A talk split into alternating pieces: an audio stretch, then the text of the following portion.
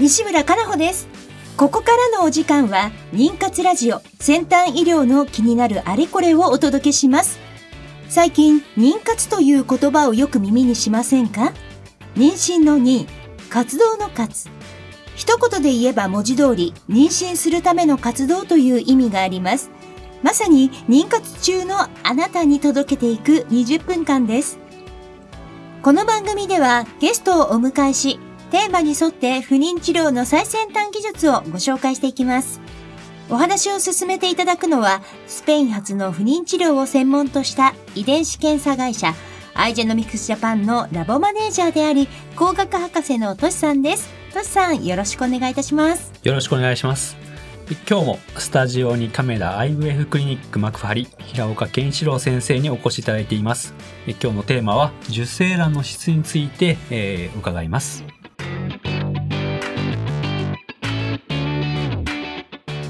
この番組は不妊治療に関わる遺伝子検査の専門家アイジェノミクスジャパンの提供でお送りします。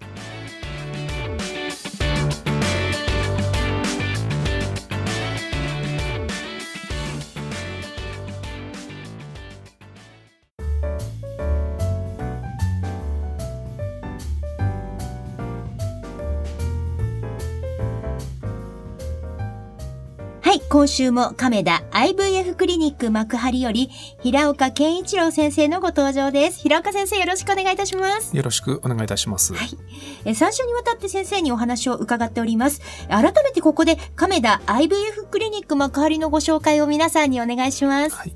えーと、私の勤務いたします亀田 IVF クリニック幕張は、えー、千葉県千葉市、えーと、駅で言いますと JR 京葉線の海浜幕張駅より徒歩5分のところにあります。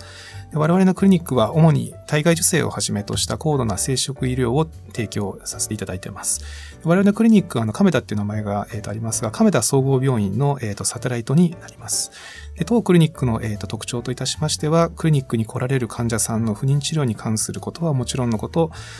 将来妊娠を望まれる若い世代の方や、あと、がん、生殖医療に対する、えー、と啓発活動にも力を入れております。はい、ありがとうございます。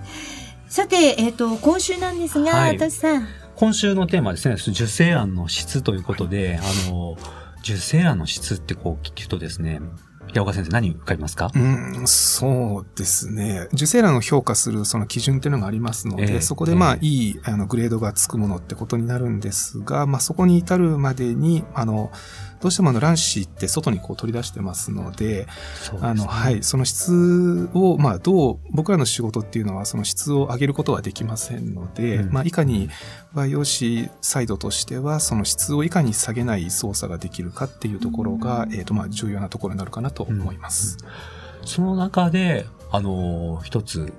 顕微授精っていうものがあるかと思うんです。はい、これ、まず、体外受精と顕微授精こう比較した場合に、どっちの方がまあ、ストレスフリーかってだけを聞くと、やっぱ体外受精なんですか？これはそうですね。これもやっぱ患者さんによく聞かれるんですが、えー、その操作としては、えっ、ー、と、体外受精と言われる、まあ、卵子に精子を振りかける方法になるんですが、本当にもう操作としては、卵子が、えー、入っている培養液に精子をただ入れて、それで終わりになりますが、顕微授精の場合は、その、まず卵子の周りをこう、もさもさした、まあ、培養、あの、卵球細胞って呼ばれる細胞が覆われてるんですが、それをまず取り除いてあげないといけない。で、取り除いてあげた後に、今度、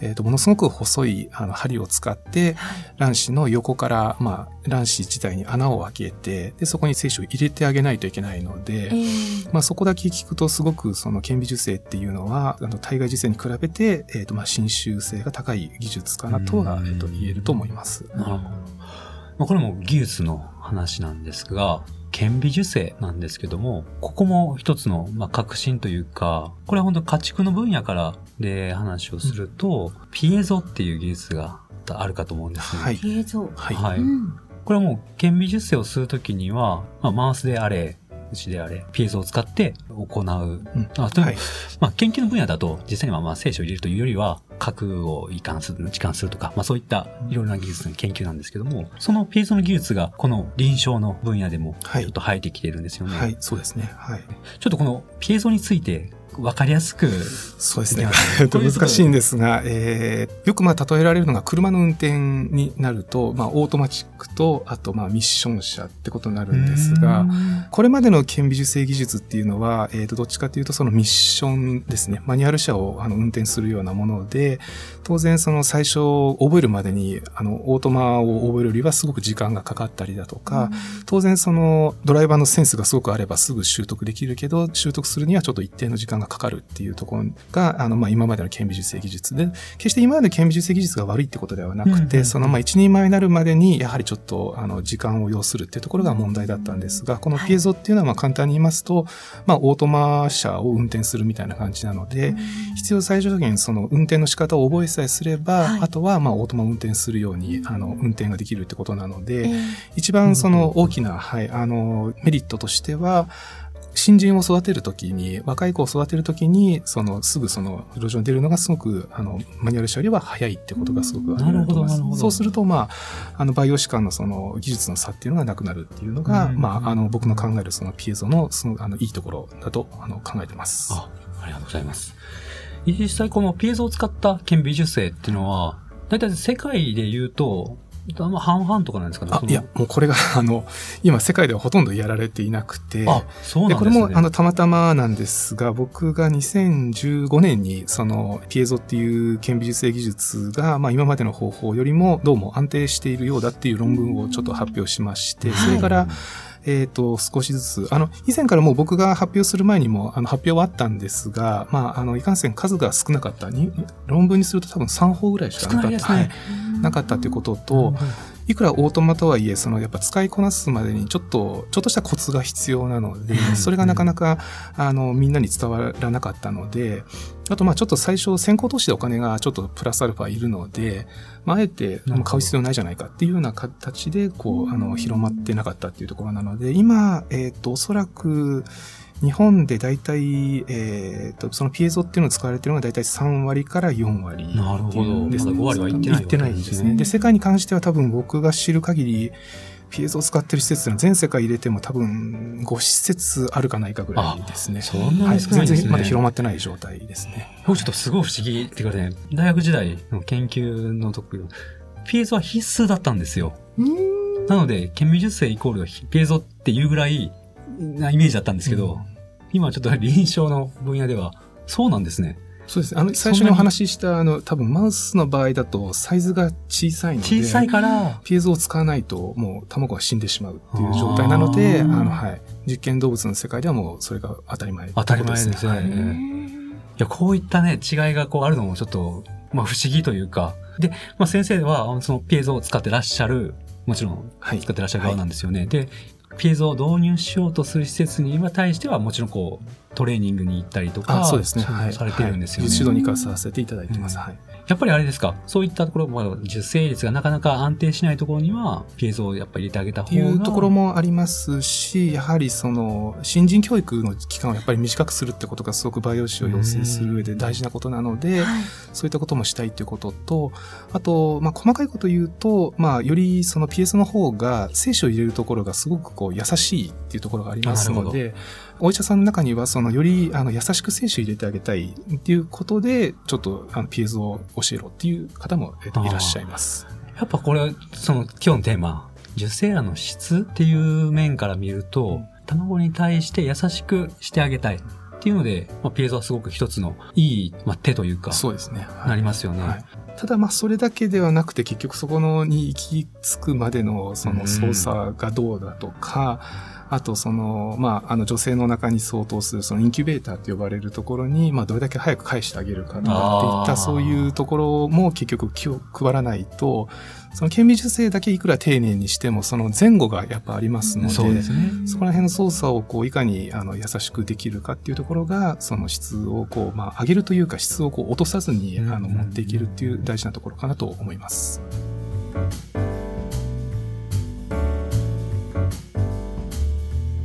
さあ、後半も亀田 IVF クリニック幕張より平岡先生にお話を伺ってまいります。はい。あのー、さっきのこの顕微授精の話があって、て、で、その前後も大事だという話があったんですけども、まずその前っていうと、どこから前になりますか？えっ、と、これはもう、あの、卵子を外に取り出した瞬間からもう勝負が始まってると思いますので、うん、そこから、まあ、いかに卵子を冷やさないようにするかであったり、はいはいはい。あと、顕微授精する前は、卵子の周りを覆ってる、そもそもさした卵球細胞を外さないといけないので、あそこもどれだけ優しく短時間で外せるかっていうところが、まあ、二つ大きく、あの、ポイントとして挙げられるかなと思います。そこ、どれぐらいの時間で取り外すんですか？えっ、と、これはまあ一応、うちのルールでいく、いきますと、1個あたり、えっ、と、1分以内で外すようにっていうふうに、あの、早い。あの、指示を出してます。へー。あと、まあ、その、外す前に酵素に今つけないといけないんですけど、その酵素につける時間もできればもう30秒以内でっていうふうに制限をして、で、その後、卵子と同じぐらいの大きさの、まあ、ストローで出し入れをして、周りの細胞を落とすっていう。はい。なんで、そこで、怖いのは、その、早くやれって言うと、そのサイズの卵子よりもかなり小さいサイズで出し入れすれば簡単に外れるんですけど、そうすると卵子が今度中で潰れてしまうので、ストレスになって、ストレスになって、それが結局質を落とすってことになりかねないので、そこら辺の兼ね合いは気をつけるようには指導をしてます。それでからの顕微授精を行って、で、その後、ってなってくると、もうそれはもう培養の部分、ね、培養の部分ですね。なのでもうここは、まあ、いわゆる培養液って、まあ、人でいうお風呂みたいなものなので、えー、そのお湯をどれだけ冷やさないかとか、あと、まあ、当然受精卵ってあの、お腹の中にずっといますから、もう、あの、無駄に光を当てないとか、あの、とりあえずもうお風呂の中にずっと、はい。まあ、なんで培養液いかに守ってあげるかっていうところになりますので、先ほどお話に出てたあの、タイムラプスインキュベーター、あの、外に出さずに、あの、受精卵の観察ができるっていうのもすごく一つ大きなツールかなとは、えっ、と、思います。あと当然、タイムラプスがあるから安心ってわけではなくて、あの、受精卵をその凍結保存するときとか、その、外に出すときには他の子も一緒に出さないといけなくなるので、えー、そういったところも、どれだけ、あの、凍結する子を出したらすぐ以下に戻すかっていったそういったそのすごくちっちゃいところではあるんですが、そういうところも、あの、質を落とさない上ではすごく大事なところかなと思ってます。あの、ちょっと気になったのが、その、培養液ってたくさん種類がこう、いろんなメーカーさんから出てると思うんですけども、これ一体何種類ぐらいあるものですか？えーこれ、ちょっと、すぐ今気になったんですけど。そうですね。僕が知る限り、おそらく日本国内で10社近くあるんじゃないかなはい、と思います。はい。へえ。まあ、それを、まあ、クリックの経験と、経験と、はい、成績で、はい。選んでいくんですどれがいいかっていうのを。へえ。なるほど。それで、まあ、決められた培養液を使って、で、この、まあ、クリックのプロトコールに従ってですよね。そうですね。はい。なんで、あの、まあ、一種類だけだと、ちょっとその、もしかしたら、まあ、科学的な表現ではないんですが、培養液と患者さんの受精卵の相性が、まあ、合わないかもしれないということもあるので、何種類か、まあ、準備をして、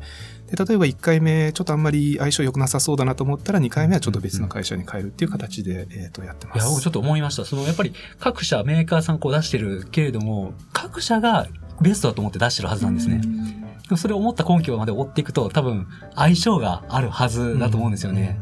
やっぱそうやってやっぱりいくつか取り揃えてるもんなんですね。そうですね。うちは3種類一応、はい。あなるほど準備してやってます。へえ。ちょっと僕にとって新しい話だったんですけど、ありがとうございます。あとその、まあ、ストレスを限りなくなくす。だから、卵子の質を上げることはできないから、下げるのをできる限り抑える考えですよね、もう。はい、そうですね。はい。だから言うたら、卵子を取った時が1としたら、はい、そこから卵球細胞を取り除くのに、ストレスがちょっと加わる。で、顕微授精でもちょっとあるかもしれない。で、その培養環境、どの培養を使うかもわかんないっていうのがあると。はい、で、廃盤法規範になって、それを凍結する直前、うんそういう時ですね、にも、まあ、ストレスがあるだろうという中で、これ、まあ、実際にこう、卵の気持ちになってもらえないとわからないもんだけれども、思うんですけども、こう、あれですか、凍結保存から誘拐させた時に、ストレスをも、もちろん見てわかるわけではないんですけども、でも、ハイパーヨシさんから見て、日々いろんな卵を見ていく中で、この卵なら絶対これうまくいくだろうなとか、やっぱあるんですか？そういう思う瞬間？えー、っと、そのグレードっていうことでいくと、まあ、グレードが高い方が、あの、うまくいくだろうなというのはあるんですが、自分の子供みたいな感じで思っているので、少々グレードが悪くても信じてあげたいっていう形で。なってしまってますね。はい、でももちろん、あの、冷静にそのグレードっていうのを見ると、やはり高い方が、あの、その解凍した後の元気さ加減も、やっぱり、あの、グレードが高い方がいいっていうのは、それは残念ながら間違いないですね。はい、いや、私、こう、たまにですね、先生から質問を受けることがあって、このエラ検査をして着床窓を見つけて、はい、で、この卵なら絶対着床妊娠するはずだと思って、戻したけどダメだったんだっていう、なんか考えられる理由ないかな、原因ないかなってこう、問い合わせがあるんですね。その時一番困るんです、私。もう、これまですごい経験を積んでらっしゃる先生たちが、これはいけるぞって思って戻したのに着床妊娠しなかった時になんか考えられる原因ないかなってこう問い合わせもらうんですけど回答持ち合わせてないわけですよ僕らも。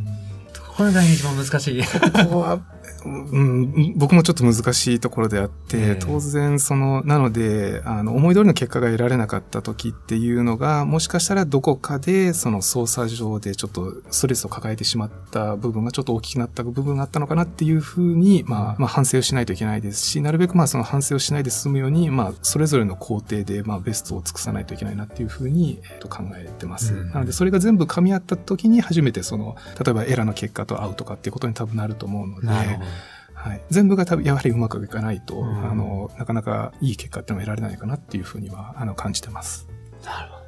3週にわたって亀田 IVF クリニック幕張の平岡健一郎先生にご出演いただきました。あの、最後に平岡先生、皆さんにメッセージをぜひお願いいたします。はい。えー、えー、と、一応まあ、培養士をやる上で、まあ、どういうことを、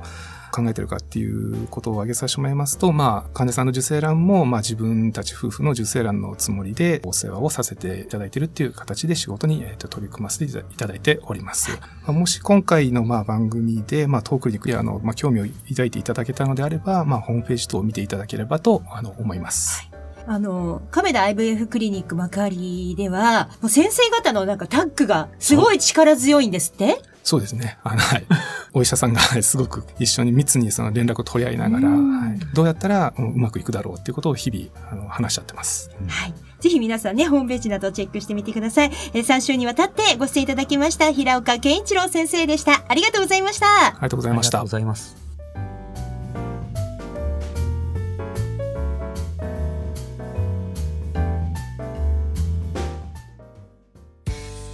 不妊治療頑張り続けるって本当に大変ですね。そんなあなたに自分の着床の窓を見つけてほしい。遺伝子検査の専門家、アイジェノミクスのエラ検査です。ERA 着床の窓で検索。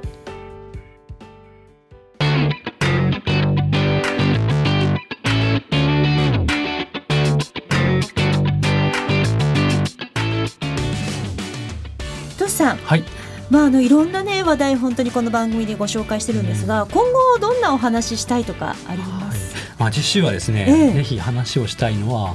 受精卵の染色体が、まあ、日本であるかどうかとかですねそういった着床前の検査についてお話ししていきたいと思っています。うん、新情報がある。そう。なんか日本でもようやく着床前検査をスタートするという話がちょっと来ていてですね、はい、そのことについてちょっと触れたいと思います。はいぜひ皆さん来週もお楽しみに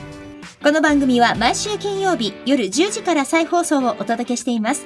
それでは来週同じ時間にお会いいたしましょう。